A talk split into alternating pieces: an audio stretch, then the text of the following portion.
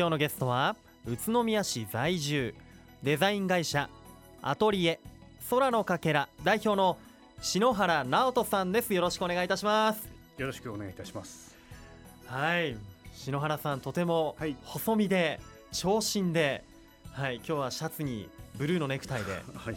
もうどこのあのモデルさんが登場したのかなと思うようなスラッとされた方なんですよね。恐れ入りますアトリエ空のかけらの代表ということなんですけれども、えーまずアトリエ空のかけら一体どんな、えー会社なのでしょうか教えてください。はい、えー、主に飛行機グッズをメインにですねはい。企画とかデザインをしておりまして、うん。こういったものをあの全国の航空博物館とか、はい。そういったところで、えーうん。販売をしておりますデザイン全般何でもやるんですけれども、メインはそういった飛行機グッズのうん。専門になります、飛行機グッズの専門の、ね、アトリエということで、はい。ね、全国の、えーいろんな航空機関連のショップとかでこうグッズを販売していたり最近ではこうもうカレンダー作りを始めているとそうですね。もうあの早くそろそろやらないといけませんので ちょっと季節がねだいぶ前になるんですけれども、うん。はい。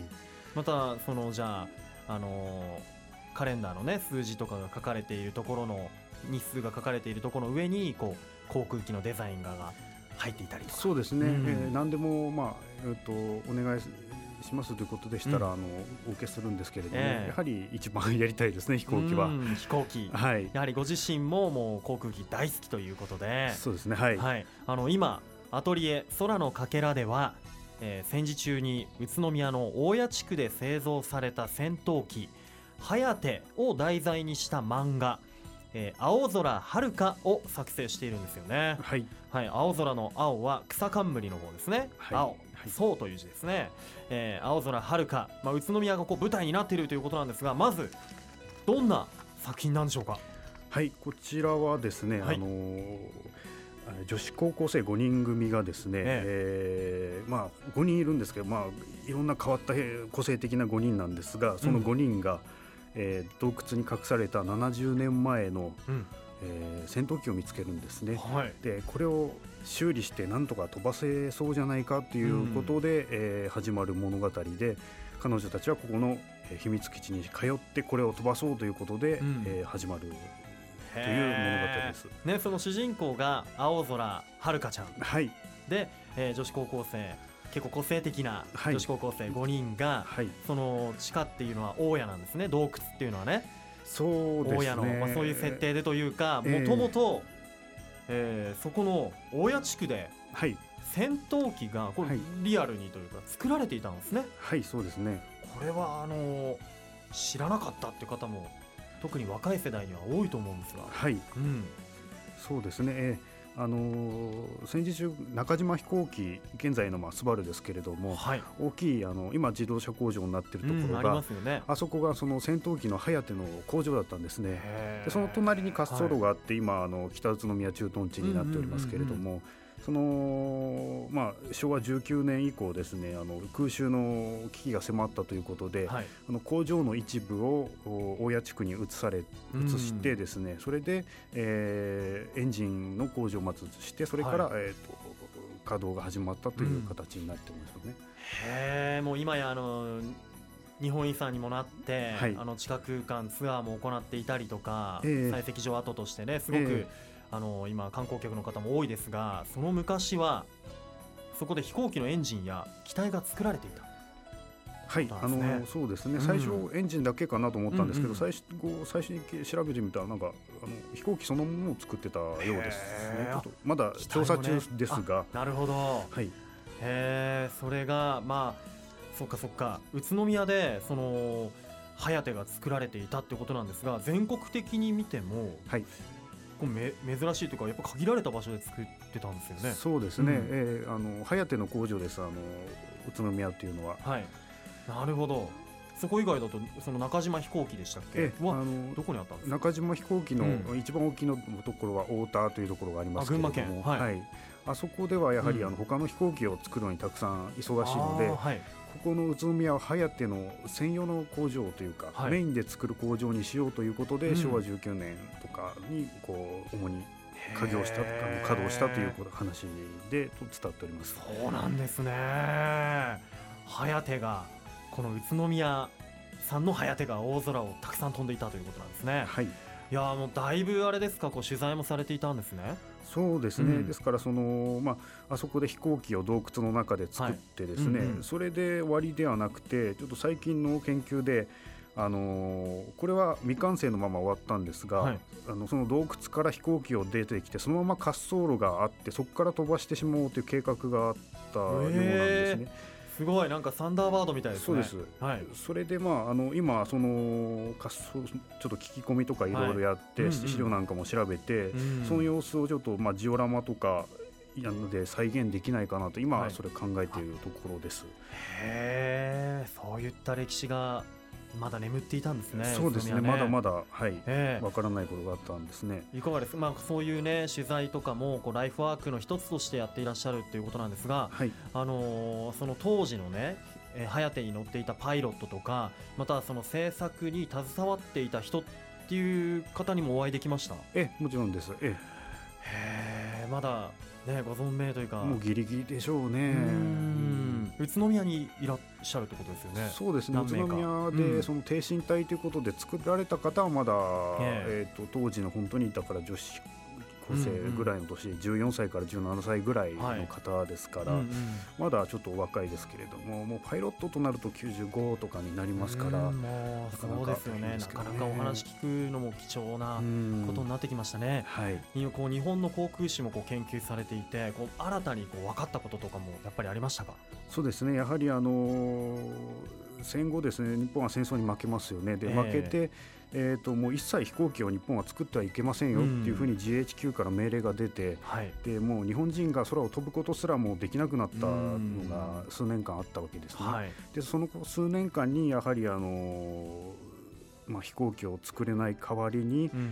えーいろいろな自動車とか、うん。新幹線とかああ新幹線。あらゆるその産業分野に形を変えて飛行機は作れなかったけれども、うん。我々の身の回りのあるものすべてそういう航空技術から派生したものだと言っても言い過ぎではないと。はあ。それをちょっとあの分かってまあ理解していただきたいかなとは考えております。そうか。それほどやっぱりその当時の技術とかが本当にすごかったんですね。そうですね。れが今私たちがこう生活で普段ね使っている新幹線とか、はいえーものにこう形を変えながらその技術がはい伝わっているということなんですね。はいあのー、颯というとあのよくゼロ戦ゼロ戦というのはよく聞くんですけれども、はい。ゼロ戦とこの颯の違いというとどういったところなんですか？そうですね。これをお話しするとちょっとまあ3時間ぐらいかかるんですが。はい、じゃあ、えーええ。ーと簡単に。まあ、簡単に、うん。えー、とちょっとマニアの方にもちょっと怒られそうなんですが、本当にざっくり言うと,、えはい、えー、とゼロ戦はやっぱり初戦の戦いにおいて、うん。あの活躍したんですけれどもやっぱり古くなるとどうしても劣勢になってくるんですね、うん。それで登場したのがハヤテという戦闘機であーはい、あのこれは戦争の後の方に登場する、うん。ゼロ戦より後に出てきた飛行機ではい、パワーはゼロ戦の2倍あります。へですから、まあ、本当にざっくり言わしても、はい。飛行機マニアの方から怒られそうなんですが、はい。ざっくり言うとスーパーゼロ戦のような形で。はい、思っていただければあ。のつイメージつかみにくいやうん。やすいのかなとは思います。なるほど、すごい。スーパーゼロ戦ということで、やっぱ当時はこう花形というかヒーロー的な飛行機としてね、ええー空を飛んでいたんじゃないかなというふうに思うんですけれども、えそうですね。えーこのね颯が宇都宮で作られていたということから、はい、えー原案になって、はい、えーできた作品「青空遥か」ですけれどもこの作品を通して読者にどんなことを伝えたいなとかありますか？そうですね。やはりあの私はきっかけを持っていただきたいなということでしてね。えー、とスマホばっかりいじってないで空を見てほしいと思ったんです。はい。でやはり実際のメーカーに触れてほしい、うん。バーチャルの世界ではなくて、うんうん。でこの主人公もそうですけどとにかく明るくて元気。何をやっても負けない、うん。単純そうだけどこれ一番大事なテーマなんですね、うん。そういった主人公が欲しかった。うん。でそういう主人公が空を目指すっていう物語ですから、はい。えーまああのていうんですかね、まあ、基本的に子どもさんでも面白く読めるようにしてですね、うん、あのやってきたくてやあの書いてるんですが、うん、まあ、中にはやはりあのすごくマニアの方もいらっしゃいますので、はい、そういう方のにも満足していただけるように、うん、今日はちょっと大人の方に向けてお話しさせていただいておりますけれども、はい、その代わり、えーと、内容はちょっと分かりやすく子どもにも理解され内容でありつつ背景にちょっと細かくこう飛行機の描写をすごいマニア向けなもん入れたの 見たりとか、えー、そういうことでなんとか満足させていただこうかなということでしてね。ねお子さんから大人のちょっとマニアな方までも、そうですね、ね、楽しめるような作品になっていますが、ええ、まあ、ストーリーこれねネタバラになってしまうんでねあんまり言えないですけれども、え、女子高生5人組が、その動かなくなった当時の颯をこう復活させていくというね、はい、簡単に言うと、そういうストーリーになっていますがこれを読んで子供さんとか将来パイロットになってみたいなという方も出てくるかもしれませんね。そうですね、うん、あのパイロットでなくてもやはりその航空産業におけるその礎がやはり日本今の日本を作っているんだということを、あの理解していただきたいっていうのがあってですね、うんいろんなそういう博物館とか資料館とか行って思うんですけれども、うんはい、理解せよ興味を持てっていうのは無理なんですよ。うん、理解興味の前の段階ですね、はい、前の段階にきっかけっていう段階があるんです。うん、だきっかけとして漫画っていうのは悪くないんじゃないかなと、飛行機はかっこいいと思うことこれも私は悪くないと思うんです。でそこから先はもう自分で調べてもらってや,、やればいいと思うので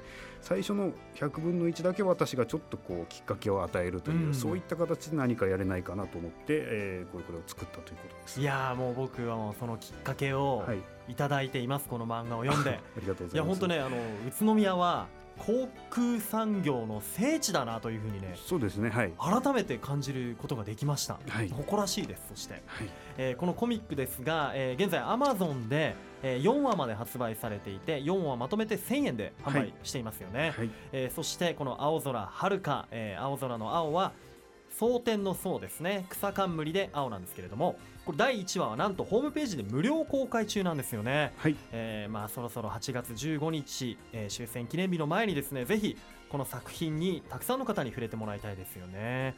ぜひあの夏休み中のね学生にもお勧めしたいと思います、うん、それではまあこの後もですねじっくりお話を聞かせていただこうと思いますよ。ここでじゃあ一旦ブレイクしましょう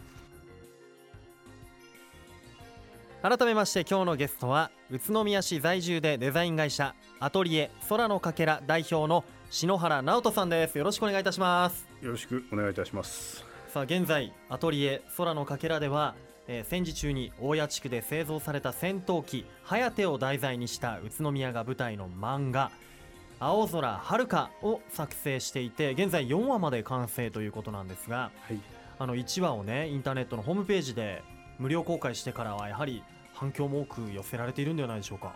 そうですね、えー、あのぼちぼちいただいております、うん、あそうですか。もうファンの方もねあのこう書いているのを見ましたよ。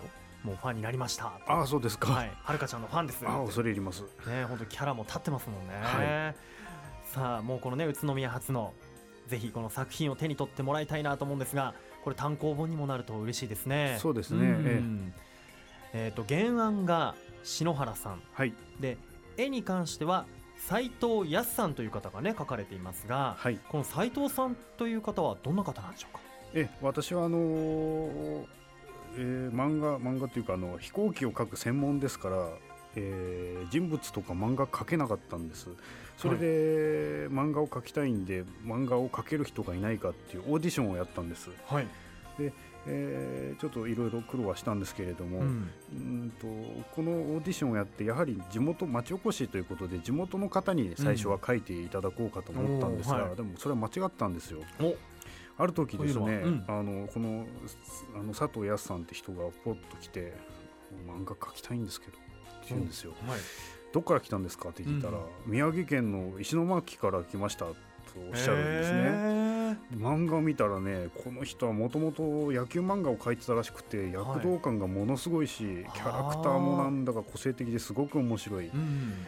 でこれぜひ書いてもらいたいなと思ったんです、えー、でなんとかねお願いして、うん、うんと書いてもらうということになるんですが。そうなんですね、えー、石巻からあのなんで安さんが、はい。その宇都宮に来てまで描こうと思ったのかったら、はい。まあ、もちろん漫画家としてやっていきたいっていうのはあったんでしょうけれど、うんうん。宇都宮に住みたいっておっしゃったんですよ。へそれで、えはい。えーとうん宇都宮の魅力をいろんな、ね、漫画はい。のところにあの、うん。散りばめていってますから、はいあこれは私は間違ってたと思って。うん。うん。外から見たいいところをうん。いろいろと話してくれるんでこれはベストだと思って。そううん。か、これでよかったんです。外からねこうええ来た、えー佐藤さん佐藤康さんならではのこう視点で宇都宮のいいところを、ええ。こう漫画の中で確かにねええ。書かれていますよね。えはい。あのこのね主人公の青空遥ちゃんがこう学校に遅刻しそうで自転車こいでいるんですけれども、はい。すごいこう躍動感もすごいし、はい。これねあの JR 宇都宮線と並走してるんですよね。こうスピード感がすごく出てたり、はい。あとはこう二荒山神社の大鳥居が出てきたり、ね。あと子ども科学博物館、はい。はい、子ども科学館の、はい。えーロケットがはい。出てきたりとか、はい。やっぱこれは斉藤康さんのこう見た宇都宮のいいところだったり、そうですね。もう宇都宮市民の僕から見てもああ知ってる知ってるっていう場所がねたくさん出てきて、うん面白いですよね。そうですねえー、安さんはじゃあ宇都宮の魅力もねに見せられてもいらっしゃるんですね。そうですね、ん。もう毎日餃子屋行ってあっちがうまかったこっちがうまかったって私に教えてくれる。嘘、えー、いろんな餃子屋さん行って私より詳し詳しくなっても引っ越して1年ぐらいですけどね。えー、ん。そうなんだ。もう随分だいぶ宇都宮にあの、はい。染まってきましたね。あそうですか、そんなね、もう斉藤さんにもぜひこの番組に出ていただいて、いろいろお話聞いてみたいですね。えはい、えっ、と、そんなね、えー、斉藤さんと篠原さんでの作品。さ佐あ藤康さごめんなさい、うん。佐藤さん、うん佐藤さんと篠原さんのね、えー、2人のこの作品ということなんですけれども、篠原さんにお話を戻しますと、い。篠原さんは宇都宮でお生まれになって、はい。えー東京で3年ほど生活されて、はい。で地元に戻ってきて、はい。アトリエ空のかけらを構えて5年ということなんですけれども、はい。航空機好きというのはいつ頃からだったんですか？あこれはもう小学生の頃から。その頃からなんですええもねう、プラモデルを作っては、はい。なるほど。ニヤニヤしておりましたね。えーであのー高校はねはい。宇都宮工業高校にはい。住まれて、えー電気科ですか。はいはい、で人気です。学んでいらっしゃってはい。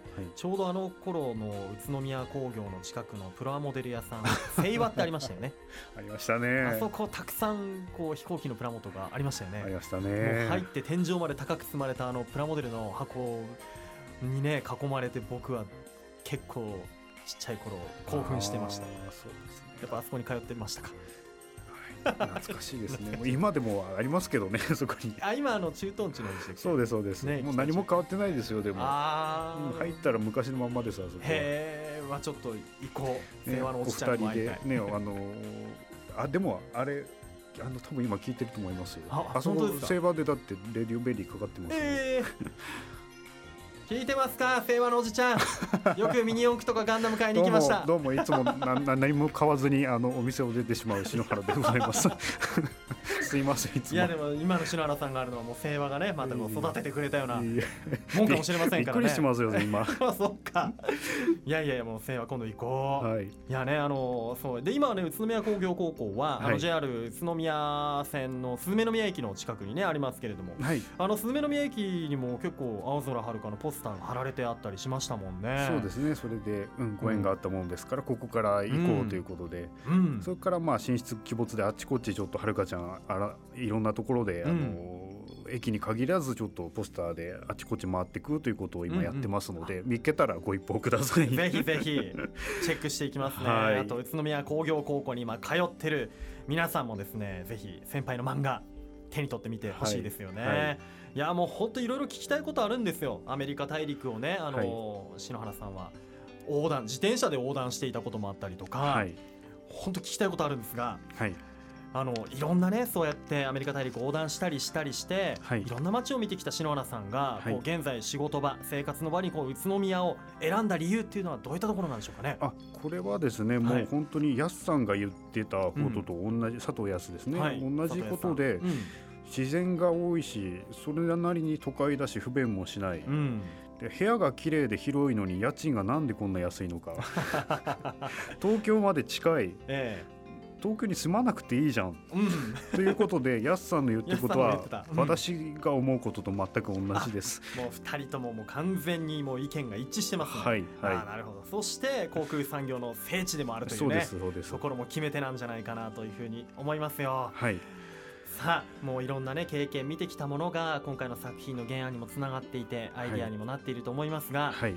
えー篠原さんの原案の漫画「はい。青空遥か」第1話はホームページで無料公開中です、はい。えーそろそろ終戦記念日もありますのでぜひこの作品を手に取ってですねたくさんの方に触れていただきたいなとあと夏休み中の学生にも見ていただきたいというふうに思います。はい。さあもう最後になってまいりました今後宇都宮で篠原さんが挑戦していきたいことや夢はありますでしょうか？あそうですね、はい。あのー私どどものところではやはり、あのー航空機のメインのデザインをやっておりまして、はい。例えばあの愛媛県の市電会展示館というところに私の描いた絵の T シャツなんかを納品させていただいてるんですが、はい。あとは筑波海軍航空隊記念館とか、うん。こういうところにも私のところの商品が置いてあります。へですがねあの地元にないんですね。で地元で早手でなんとかうん。やりたいなというのが当面の目標で,、はい。でしてね。うん。これをもう実はネット通販もやめたいんです。地元だけでやっぱり、うん。地元あのもね、ポッの、プアップショップというか、はい。ショップがね。それをぜひあのやりたいですね。早手で関連して。はい、ぜひ大谷地区とかそうですね。今とてもええ開発されてもきてますので、えショップを構えたりとかえ、そうですね。えー大谷の資料館とかね、ええはい、もうぜひ皆さんあのとても興味があると思います。そうですね。はいえぜひ頑張っていただきたいえと思います。はい。はいこれからも漫画4話以降も楽しみにしてますね。ありがとうございます。それではこのワードで今日は一緒に締めたいと思います。はい。いきますよ。よろしいでしょうか？はい。青空遥かでというふうにいきます。はい。せーの。青青空空遥かで愉快だ。愉快だ。宇都宮。ありがとうございます。今日のゲストはアトリエ空のかけら代表の篠原直人さんでした。どうもありがとうございました。どうもありがとうございました。住めば愉快だ。宇都宮